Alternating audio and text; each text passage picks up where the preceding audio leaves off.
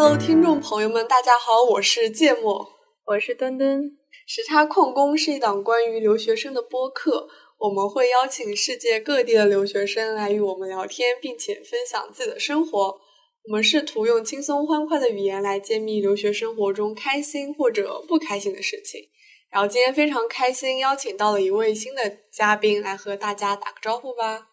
Hello，大家好，我叫海文，然后我现在是在美国东部的一所学校读一年级的 PhD。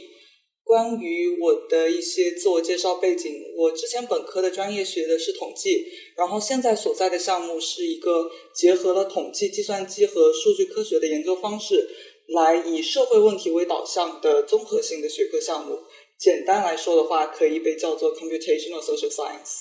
好，欢迎。然后我们今天聊的一个话题是最近非常大火的 ChatGPT 啊，就是一个人工智能。就众所周知，ChatGPT 就是一个非常智能的人工 AI 嘛，然后可以帮助现在的人们解决一些很多问题，比如回答各种问题啊，或者写代码之类的。就我经常会用它来写一些论文的 introduction 啊之类的，虽然老师可能不太允许了。所以我们今天就邀请到海文，就是来给我们介绍一下 ChatGPT，然后我们会针对这个人工智能来展开一下我们的想象和一些就是我们不同的一些想法。那么刚刚其实海文有讲到自己的一些专业和学校，讲一下就是目前的一个研究方向，然后是什么契机导致你选择了目前这个研究的方向呢？我觉得 ChatGPT 真的是一个。让人非常激动的一个话题。其实，在录这个播客之前，我就有在探索一些跟 Chat GPT 以及它所代表的大语言模型相关的话题。比方说，我想了解像这样的大语言模型，它所产出的内容，以及用户和大语言模型进行交互，这些过程能够对人的想法、决策和行为产生什么样的一个影响。我在前两周有读到一篇很有意思的文章。我觉得它可以作为一个特别好的例子。这篇文章是研究者进行了一个一千五百人的网上的实验，然后他们发现，bias 的由 GPT 三支持的续写工具，在文章里面他们叫做 opinionated AI，它能够影响使用者写作内容里面的观点，以及他们在结束实验之后，使用者自己对于某些议题的看法。所以我觉得这是一个很有意思的话题，因为我们除了需要讨论。如何的去呃让模型变得更好，提升它的表现以外，理解模型跟人的交互对于人的影响，能够帮我们更好的去寻找合适的应用场景，也能够去规避一些可能存在的负面的影响。另外，呃，如果从我自身的角度来说的话，我特别喜欢新的东西，然后整个 GPT。这一个新的技术也是我第一次有意识的见证到一个新的技术，从它最开始出现到成为业界的一个热点，大家都在讨论 ChatGPT，所以我特别好奇，说这个技术它最后会发展成什么样子，有什么样的应用？像你刚刚其实有讲到一篇 research 嘛，说它可能会影响就是写作者的最后的一些观点，那我还挺好奇，就是它有讲就是如何影响到的吗？对于背后的呃 mechanism 的机制的话，它其实没有给特别详细。这篇文章主要就是说，它通过做了一个对比的实验，大概是揭露了所有由这些 AI 所支持的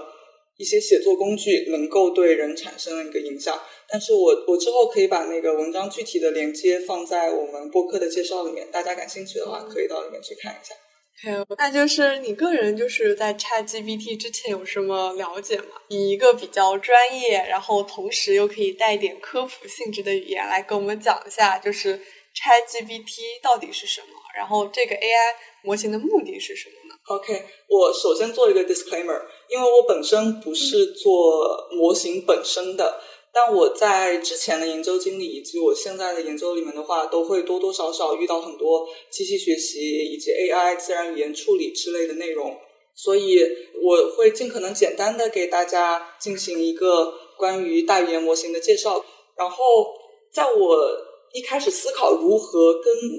我的爸妈解释什么是 ChatGPT 之前，我有做一件事情，我直接进入 ChatGPT，然后给他一个 prompt，我问他。What is ChatGPT？让他自己进行一个自我介绍，因为我觉得这是一个蛮有意思的实验。然后他给其实给了我一个很直接、简单，但是也蛮准确、容易让人理解的一个答案。他大概就是说，他自己是一款由 OpenAI 开发的对话型 AI 模型，是基于一个叫 GPT。Generated Pretrain Transformer 一种现在最热门的深度学习模型，和在大量的文本数据上而训练而成的，所以用户可以用它来写东西、回答问题、做客户服务等等。我觉得这个概括其实蛮好的，但是为了给大家可以一些多的背景信息，包括我之前也提到一个一个名词叫大语言模型，所以我打算从语言模型、大语言模型、GPT 以及 ChatGPT 的这个顺序，更多的。提供一些详细的信息。首先，简单来说，这个技术你可以把它称作为语言模型，但它的本质是一个概率模型。有一个很简单的例子，像是你输入一段一段话，叫做“我在动物园里看到了”，这是一个短句。那么，语言模型它会根据它在数据里面学习到的概率，预测接下来的一个词是什么。我这个地方想给大家进行一些互动。我在动物园里面看到了，你们会觉得接下来的词是什么？某种动物吧。对某种动物，比方说长颈鹿，肯定会比电脑或者沙发有更高的一个概率。那么语言模型它有很多的数据进行支撑，然后它有一些复杂的结构，很多的参数，它就能够进行这样一个概率的预测，所以能够比较准确的预测到一句话的下一个词是什么。当我们有了更多更多的数据、更复杂的结构、更多的参数。那么语言模型就是我们现在称作的大语言模型 （large language model）。关于大语言模型，很让人激动一点的是，研究者有发现一些大语言模型里面存在，但是在之前的小模型里面完全没有出现过的功能，它叫做 emergent behaviors。这也是为什么 ChatGPT 以及它背后所存在的 GPT 三很吸引人的一个原因。呃，其中的一个 emergent behavior 叫做 in context learning。在这之前的话，常规的机器学习里面有一个大类叫 supervised learning，就是你给模型数据，给它一些标签，然后它来学习怎么把这些数据和标签给对应起来。如果你需要模型来归类一段话的话题，你需要文本的数据和话题的标签数据。如果你想要预测这句话它是表达了积极的情绪或者负面的情绪，那你又需要新的关于情绪的标签。但是 GPT 三所拥有的这个 emergent behavior in context learning。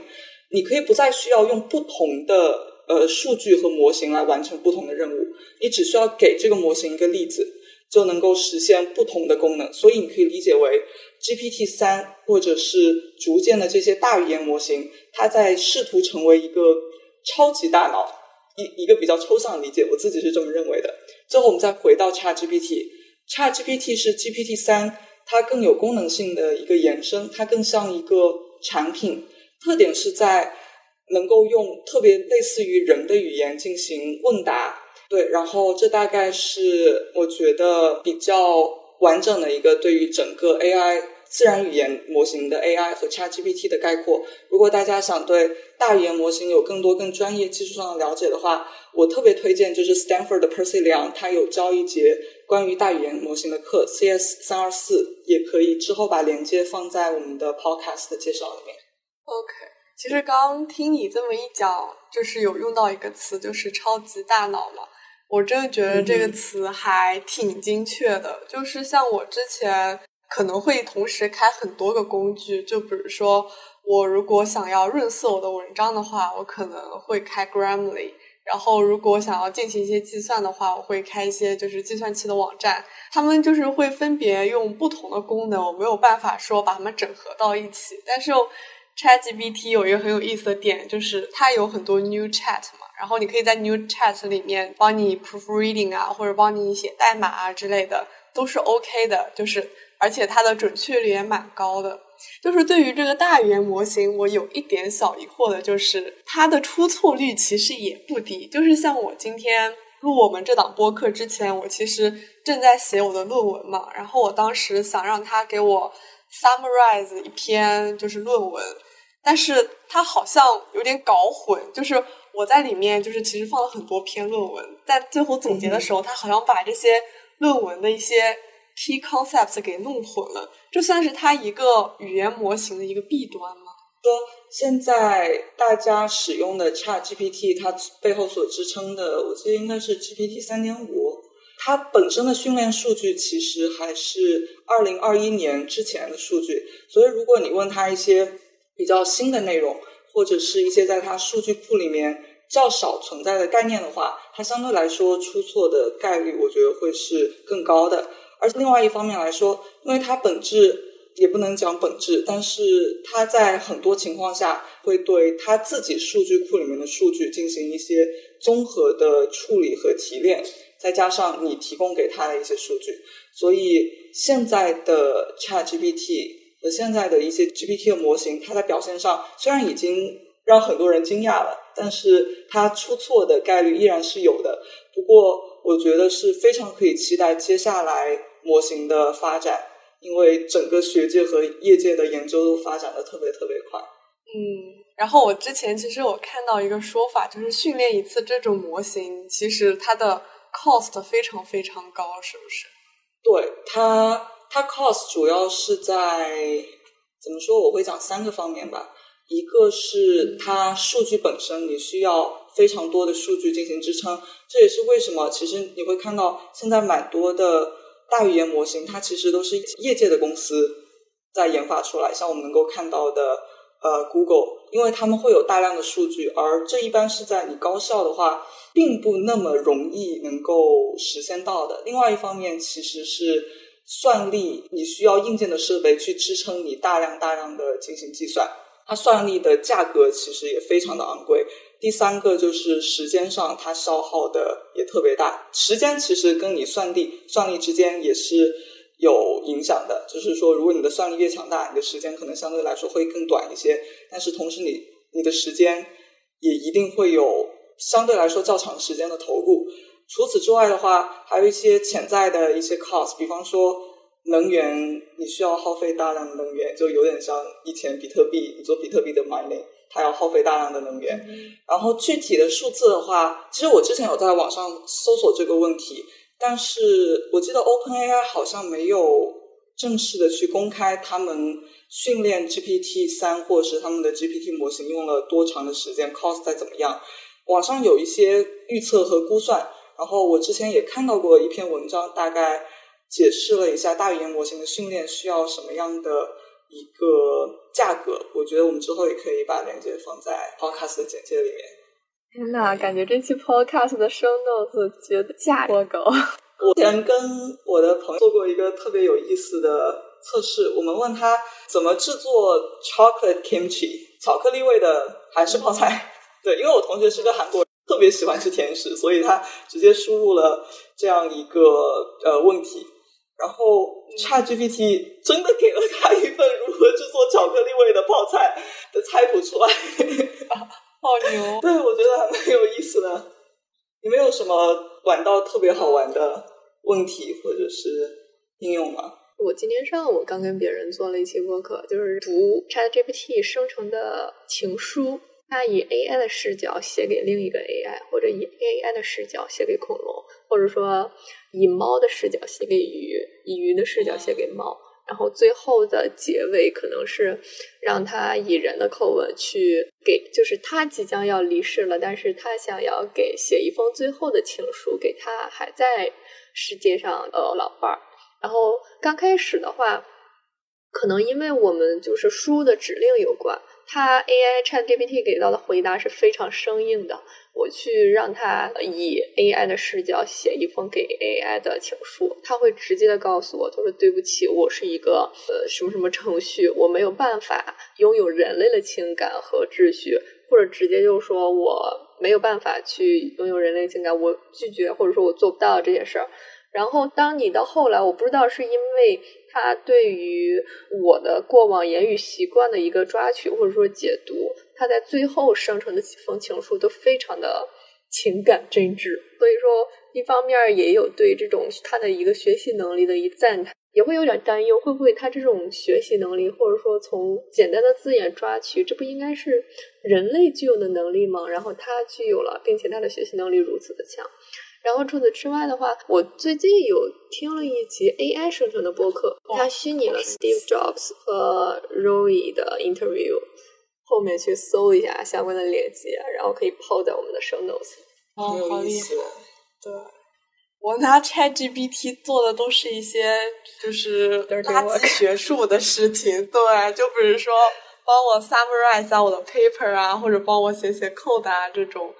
然后就算我问，其实问的也都是一些就是平平无奇的问题啦，所以就不在这里给大家赘述了。就是唯一一点，我觉得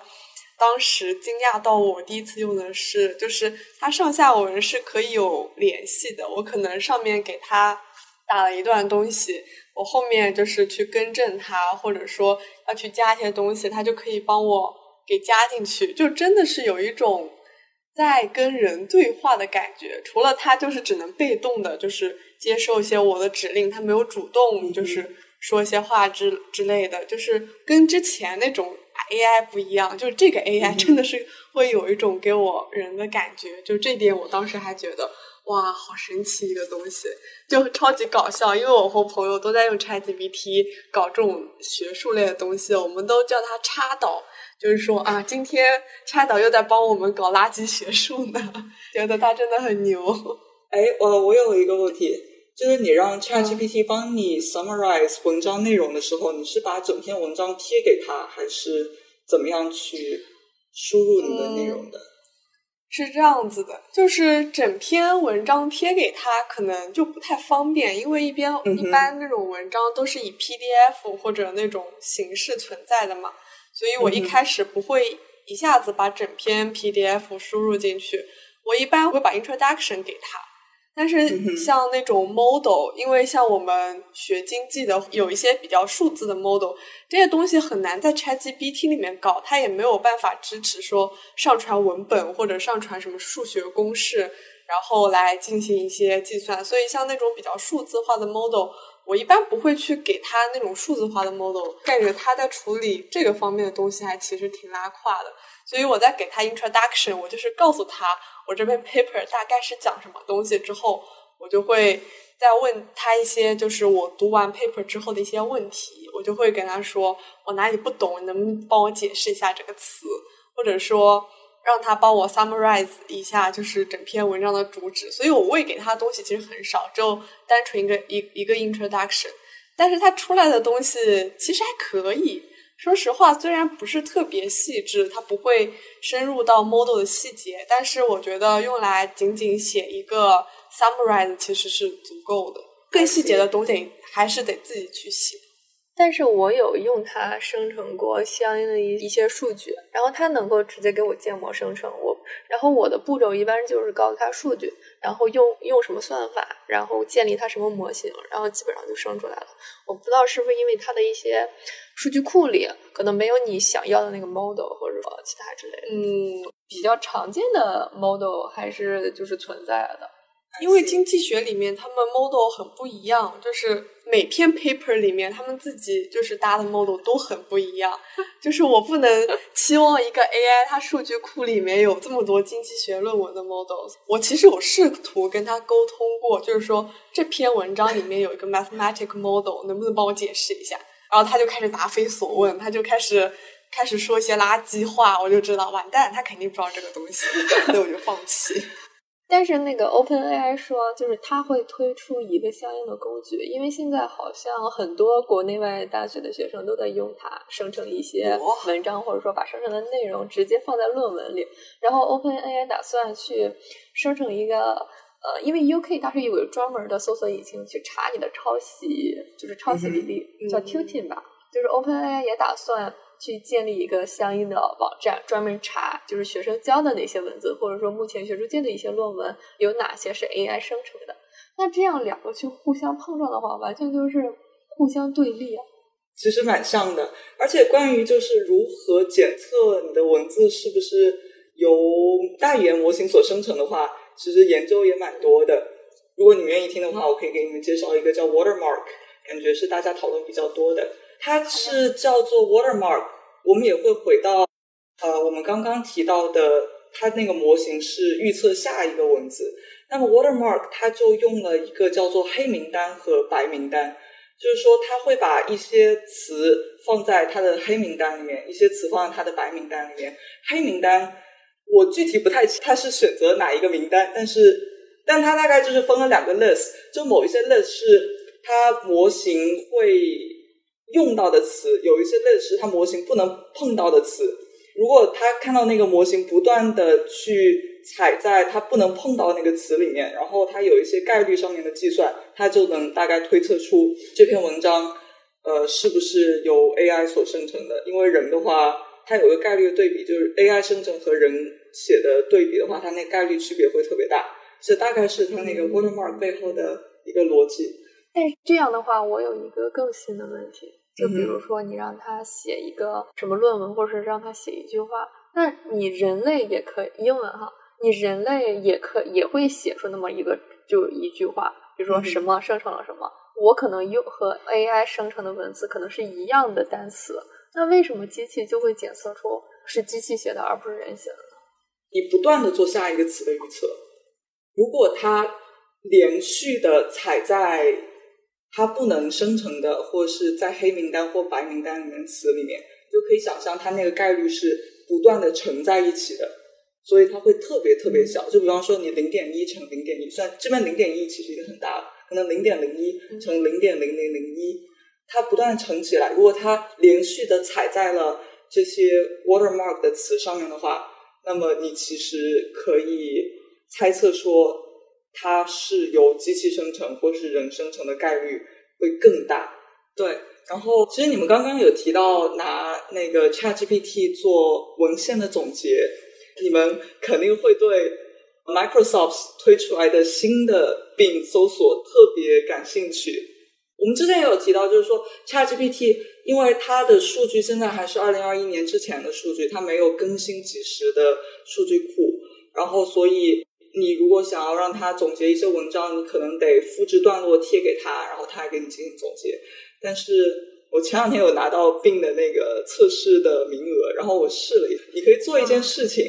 你可以让他总结一篇文章，直接把那个网页的连接贴给他，给他连接，因为它是一个搜索引擎加上大语言模型结合的一个新式的搜索，所以它可以实时的直接导到。你想要他搜索的那个网站上面，然后把内容呃取下来，然后给你进行搜索。所以我觉得之后的话，整个文献的阅读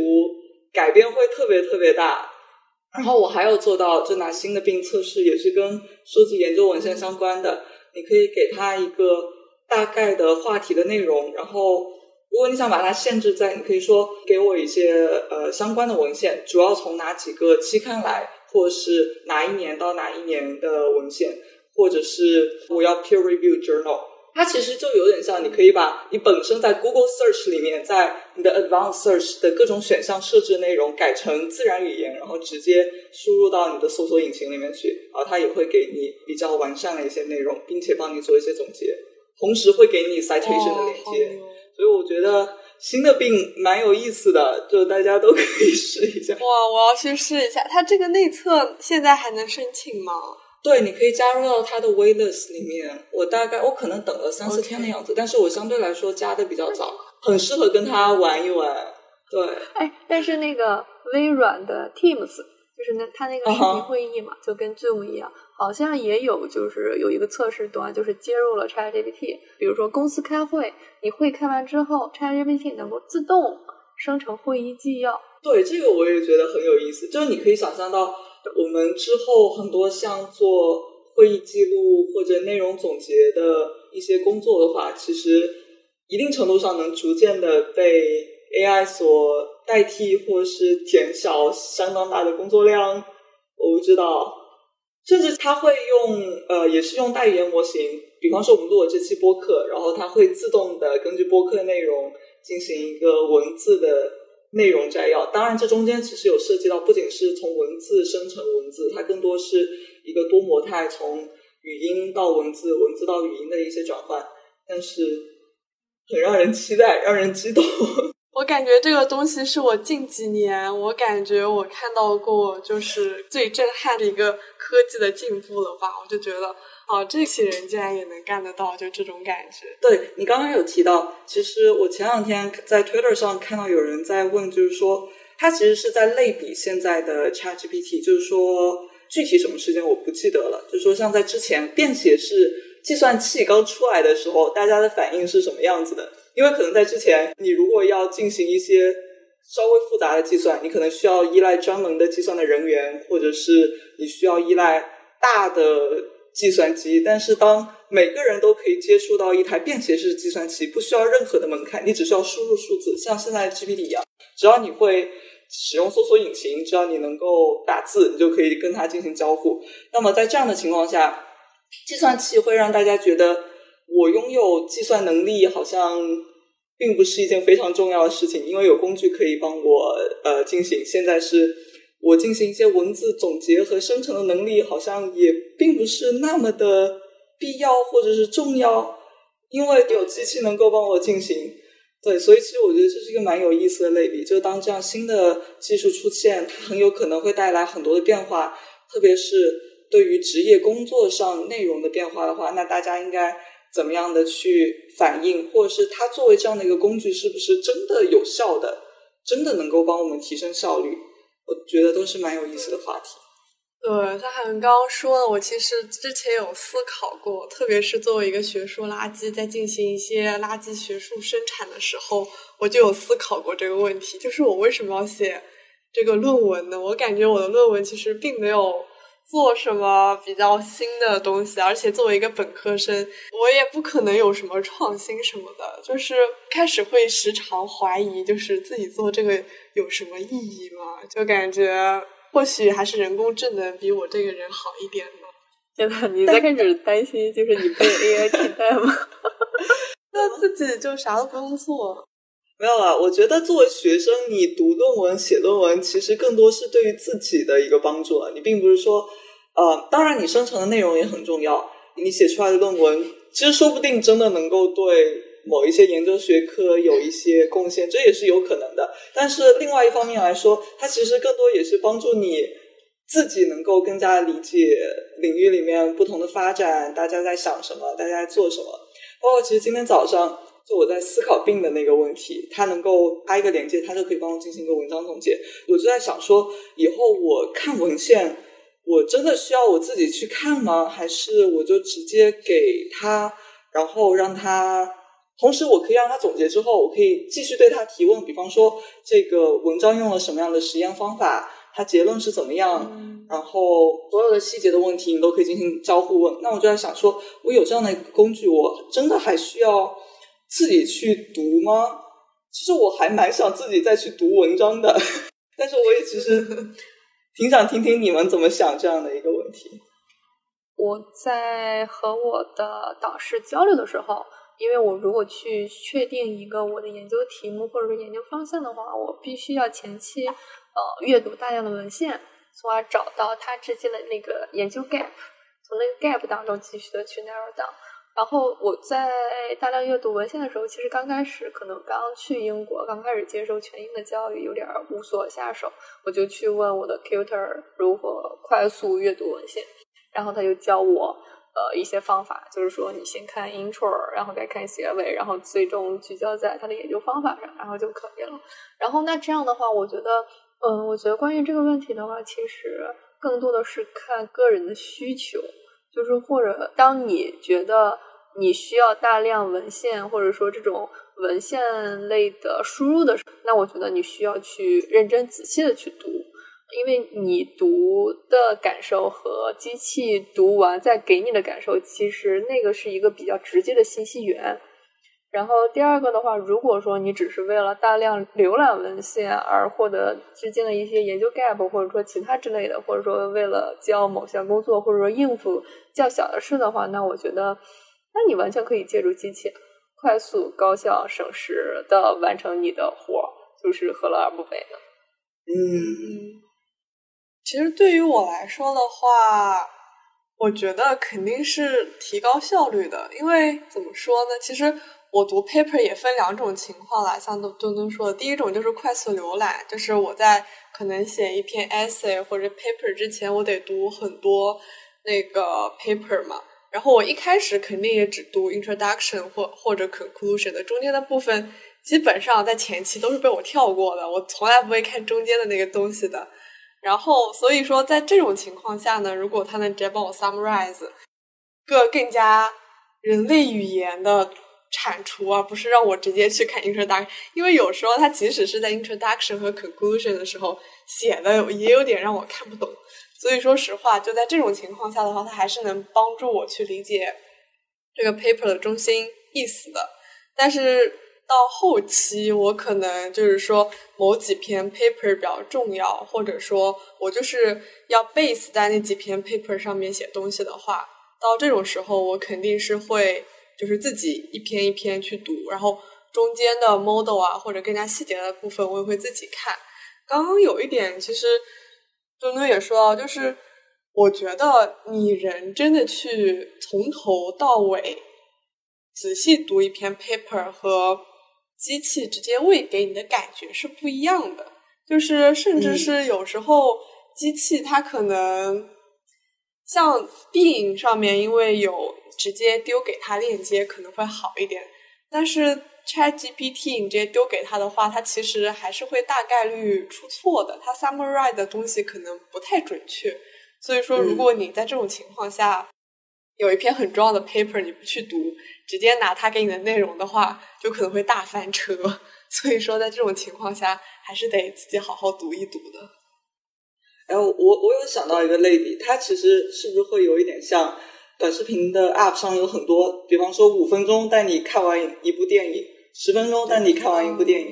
然后它会在那五分钟、十分钟之内给你总结整个电影的呃故事，然后给你一些有意思的东西。但是它其实跟你自己真的去完整的看了那部电影还是不太一样的。我觉得这个体验可能会比较类似。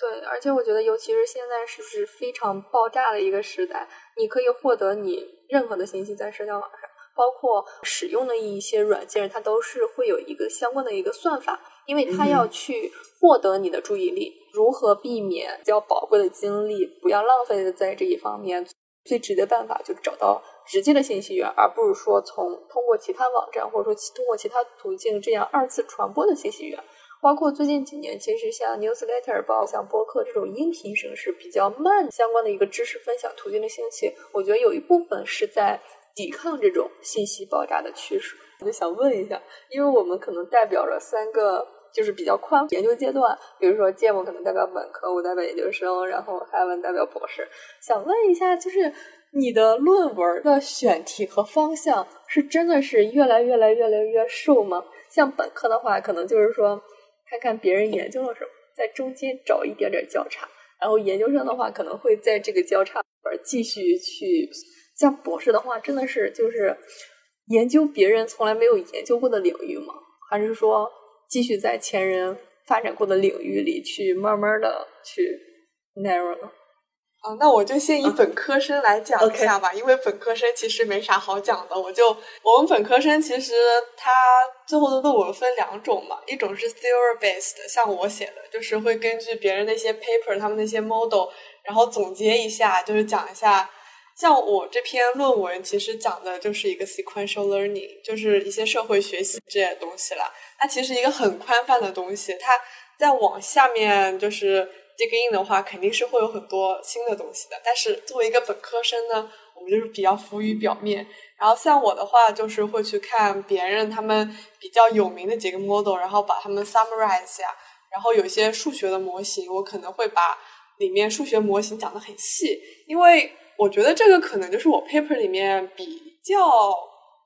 可能有有用的一个点吧，因为我看他们的原始的 paper 里面，其实很多数学的一些模型只是一个推导，没有推导就直接就出来了。甚至我在找他们的附录的时候，我也没有找到就是非非常仔细的推导。但是我可能在我的 paper 里面就会非常仔细的讲每一个符号代表什么，然后整个 equation 代表什么。然后像另外一种是 practical 的，他们就是要做实证研究，去收集一些数据啊，然后一些就是可能做一些数据处理啊之类的。但是他们的 methodology 也都是从别人那边拿过借鉴过来的，也不会说自己真的去发明一个新的就是方法论，然后再去 apply 到自己的数据里面。所以我感觉我们本科生其实更多的还是拿一些前人比较经典的东西。然后用到自己的 paper 里面，可能再加一点点小小的改动，或者就是 justify 一下他们的一些 model，就其实没有太多的一些 critical thinking。像我之前有问我的导师说，我应该是不是需要搞一些 critical thinking，或者就是把他们的 assumption relax 一下，搞一个新的就是 modified model 出来呢？他说没必要，本科生没有必要。我就说好的，没有问题。所以这就是我们本科生一个大概的现状。OK，那我们研究生的话，可能会在在本科生研究的领域里，就是再缩小一下。但是归根结底，我觉得它是一个排列组合。比如说，有一个人的论文研究是 A 和 C 的结合，就或者说 A 在 C 中的应用，然后另外一篇那个学者可能研究的是 B 在 C 中的应用，那我们就可以研究 A 在 B 中的应用，或者 B 在 A 中的应用。都是之前有研究过的东西，只不过以一个创新的排列组合的方式去结合在一起进行研究，这是一个比较宽泛的研究生论文。Over。对，其实怎么说，我觉得有不少的博士阶段的研究，某种意义上你也可以说它还是在做排列组合，就是你找到新的 combination，因为新的东西并不是那么的好找的。但是到了博士的阶段，你进行更多的学术研究的话，最理想其实你还是希望能够找到一个新的东西在哪里，因为你希望能够你所感兴趣的领域里面拓宽它的这个边界。因为我现在博一嘛，所以其实也在一个思考选题的阶段。我之前也跟老板聊过这个问题，就是说怎么样的去想一个选题。他大概给我的建议，你从问题。方式和你的发现 finding 里面去，你去看现在的人在做什么，经典的内容是什么，以及最新的内容是什么，然后去找中间的那个 gap，它就可能会成为你的一个 novelty。找新东西其实很难的。我之前有跟我朋友分享一个 meme，它是两张图，前一张图就是在一个停车场里面，你看到前面全部排满了车，但前面好像有一个空的车位。你以为你找到了一个很新的 research idea，然后你第二张图就是你开过去之后，发现那个车位里面停了一辆小小的上个世纪八十年代的车。某些人在上个世纪八十年代已经做过这个题了，所以我觉得这个命还蛮有意思的。但其实也能蛮好的概括你在寻找一个 novel research idea 上面难度还是蛮大的。但同时，我觉得我现在。做 research 跟我在本科阶段做 research 还有一个会比较不一样的一个点在于，在之前的话做一些像 literature review，我可能更多会关注到比较 classic 的一些文章，就可能 citation 很高。像我最近思考的选题，它又是跟大语言模型相关，它是一个发展特别特别快的一个方向的话，你需要随时去关注领域里面大家最新都在讨论什么样的内容，所以很多文章可能是。上周刚发出来的，新鲜的挂在 archive 上面，但是他们可能能够 prompt 到你之后一些新的想法，未来的方向会怎么样？所以我觉得博士阶段这个研究让我觉得特别喜欢的一个点，就是在于说你可以接触到更多更前沿的想法、更前沿的研究，然后自己也想要去加入到他们，说我怎么去寻找这个更新的在前面的 idea，很有意思。但是我有一个八卦。就是我国内的研究生同学，他是学工科的，他的导师就是国内的大牛。他那个大牛是为什么大牛呢？是在年年轻的时候就什么都不懂。就是你比如说，因为工科的实验流程可能会稍微的危险一点，涉及到严格的流程，一定要这一步或者这一步这一步。嗯，然后他好像有一个步骤没有按照那个教科书上的来，然后反而去发现了一种新的物质。或者说一种新的操作，然后通过那个操作导致相应的一个就是流水线或者说相应的设施都有大幅度的提升，然后结果他到现在就是比如说四五十岁了就混到教授的级别，他其实某一定程度上还在吃老本儿。对，所以我觉得有的时候你真的找到那个 research gap，就真正的那个 gap，可能一方面是足够的运，你需要足够的运气，你也需要积累。它占比可能不太一样，但是希望我能够碰到我那个幸运的嘎，一定可以的。谢谢谢谢。对，然后像我们其实刚刚讲了很多，就是关于现在的一些大语言模型啊，一些 AI 技术，有一个就是可能比较未来感、比较科幻的一个问题吧，就是真的可能会发生一些电影里面的情节嘛，就是像比如《西部世界》啊、《万神殿》之类的。然后给没有看过这两部电影或者就是电视剧的朋友，就是讲一下，像《西部世界》的话，其实。关于探讨的就是机器人是否能进化出自己的意识。万神殿的话，就是关于把意识上传到公共网络，达到一种永生吧。然后，其实《流浪地球二》里面也有类似的情情节，就是一个肉体，就是我们一个活生生的人，可能出了车祸，或者说自然死亡了。然后我们是否能把我们的大脑或者意识里面上传到网络，然后以达到某种意义上的永生？所以说，想问一下海文，就是关于怎么说看起来有点不太可能发生的这种 AI 的科技的情节，你有什么想法吗？我们可以进行一个很主观的讨论，大大家其实讨论也都很多，然后有的人会讲的很夸张，有的又会。呃，觉得 AI 本质还是个概率模型，反正讨论蛮多的。但是我可以就是我自己主观的一些想法。首先是第一个部分，我们就是说 AI 它有没有自己的一个意识？我自己的想法，我觉得 AI 至少现在它并没有完全像人一样独立的意识，因为我们之前在聊到语言模型本质的时候，它是一个从数据里面学习的概率丰富的模型。就虽然我们到了大语言模型，它有了更多的 emergent behavior。研究者也很多时候并不太确定它这个 emergent behavior 背后是如何形成的，或是它怎么能够实现的。但是，如果我们真的去想的话，现在的很多大语言模型，它本质还是在做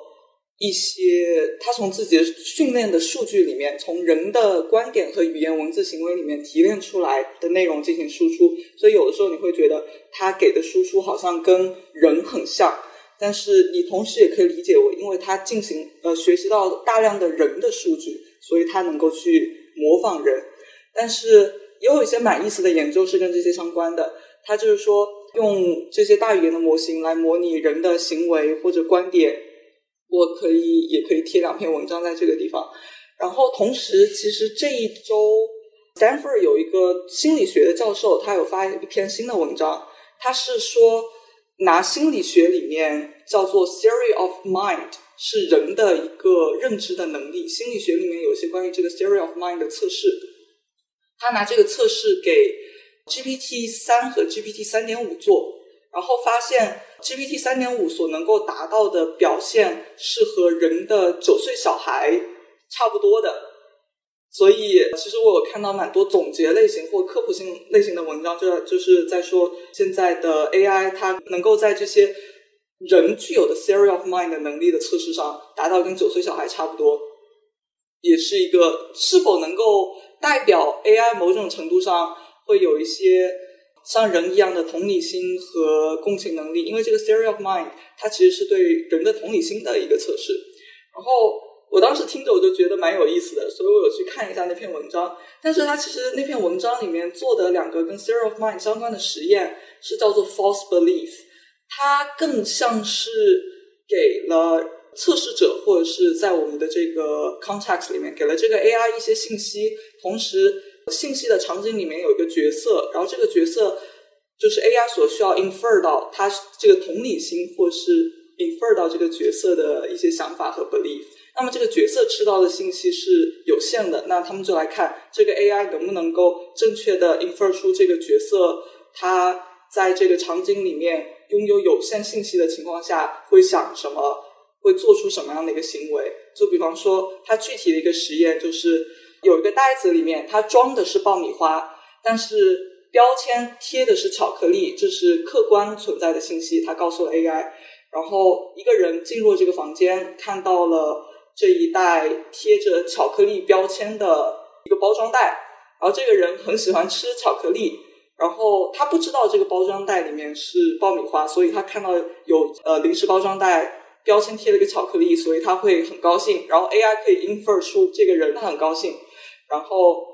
他打开了这个包装袋，会发现里面是爆米花，这个人就会相对来说失望一些。对他大概就是说，AI 能够在这些测试上，嗯，实现一个正确的对于人的想法和行为的一个预测。但是你真的要说它是具有了人的意识、有了人的同理心的能力的话，我觉得也是得看大家的理解是什么样子的。对，但同时我觉得这个话题因为。这个领域还在不断的往前推进，说不定可能一周之后、两周之后又有了新的研究，他们又发现了新的更强的能力，这也是说不准的。然后我们可以回到第二个问，呃，把意识上传到公共网络的可能性。我觉得这个问题其实也是蛮有意思的。呃，像我们刚刚也讲到说，大语言模型可以去模拟人的一些行为和观点。我的一个想法就是说，如果我们把一个人在网络上的行为数据，比方说你社交媒体上发的东西，你的点赞转发，虽然有点涉及到隐私了，但假如说我们有这些数据，然后把它作为一个额外的数据集给了我们大语言模型，就是它这个大语言模型一定程度上懂人的一些语言，懂人的一些呃 common knowledge，然后你把。呃，你个人的数据给它进行 fine tuning，那么这个模型数的内容，它能不能达到一个对于这个特定的人进行模拟，或者是想法行为达到高度的一致呢？我觉得这也是一个很有意思的想法。那如果它是一致的，你可不可以接受为这个人的意识进行了永生？嗯，很开放的一个回答，所以。关于这个东西，我其实有思考过。我甚至昨天晚上睡觉的时候，我还在想，就是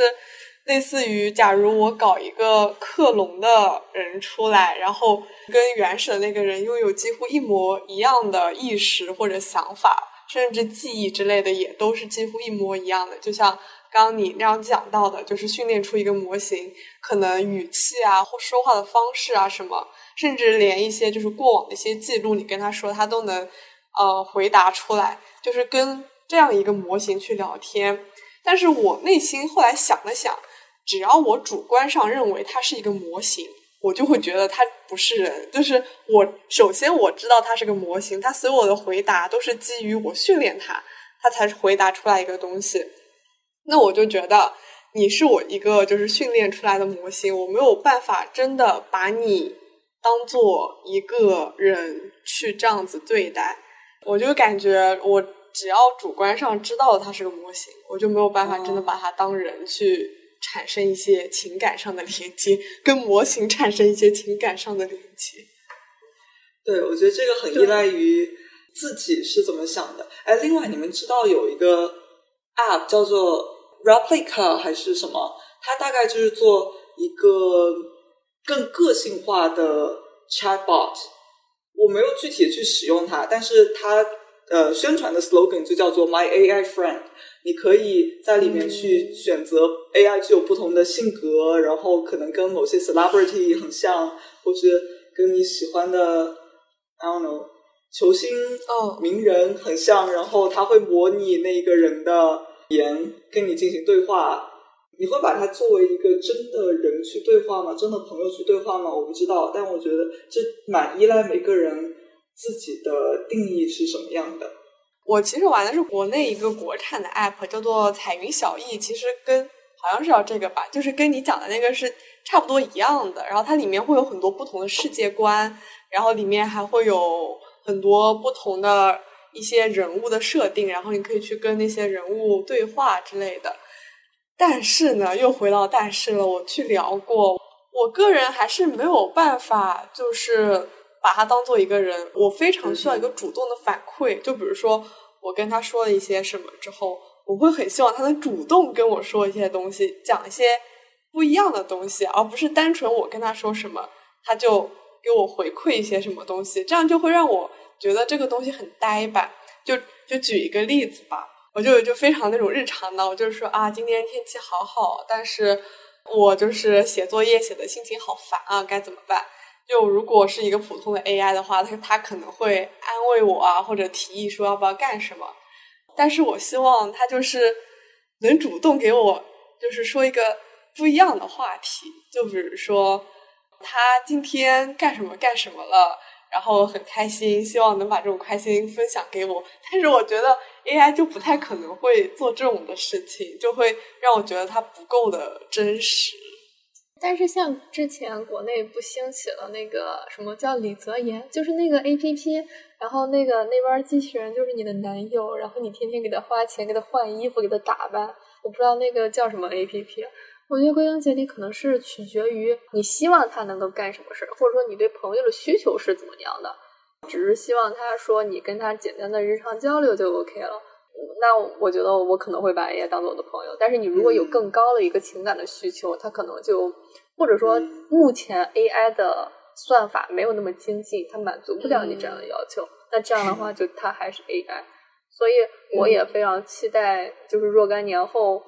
高算法的 AI，或者说它真的具有一定情感之后，我们再去跟它交流的时候，会不会还有这种 fake 的感觉？它需要给我一些出不意的感觉，男男友的标准就要求他。其实说不定有呢，做 AI 男友的。哎，但是那些人、那些粉，就是那些用户群体，就那个我说国内那个，就加上男友那个，真的会花钱。而且那一阵儿非常的火，那个名字是叫李泽言，对对对，就是李泽言，是李泽言，没有记错。啊，对。然后还有一个就是特别温柔类型的，叫什么白什么什么，然后我也不太清，我也不太清。没有，我记得那个角色本身应该是《恋与制作人》里面，他好像本来并不是个交互的插画，是后面又做出了一个新的，就是对话式的 AI，然后模拟角色吗？还是就是供游戏本身的？我不太确定，我很早之前其实玩过。那请问为什么放弃了呢？哦，后面好像玩腻了吧？他给的四个角色我没有特别喜欢的。就就只能说给那些男生的目标没没有踩到，没有没有踩到我特别感兴趣的。但是我不知道大家看没看过一部电影，好像是黑衣人的一个情节，就是一个机器人。主演是威尔史密斯，当时是就是男主和一个小孩同时掉水掉湖里了，然后机器人下去救他俩，然后机器人他只能判断这个人存活率高，这个人存活率低，他要救存活率高的，就是比如说他救了小孩，可能小孩上去也不 OK，所以他选择救了男主角而不是那个小孩。但是男主角就一直让他你要救那个小孩儿，就是一直跟机器说你要听我的命令，你要救那个小孩儿。当面对这种危机或者说决断的时候，或者说需要做某些情感判定的时候，那可能人类能够做出一些选择，可能在某些数据方面，或者说某些意义，或者说之后的一些好处方面，可能做的判断一定是遵从他的本心，或者说他他本真的想法。而不是说从利益角度，或者说从其他角度，就比如说那个数据就是存活率的角度而去判断。嗯，那这样的话，是不是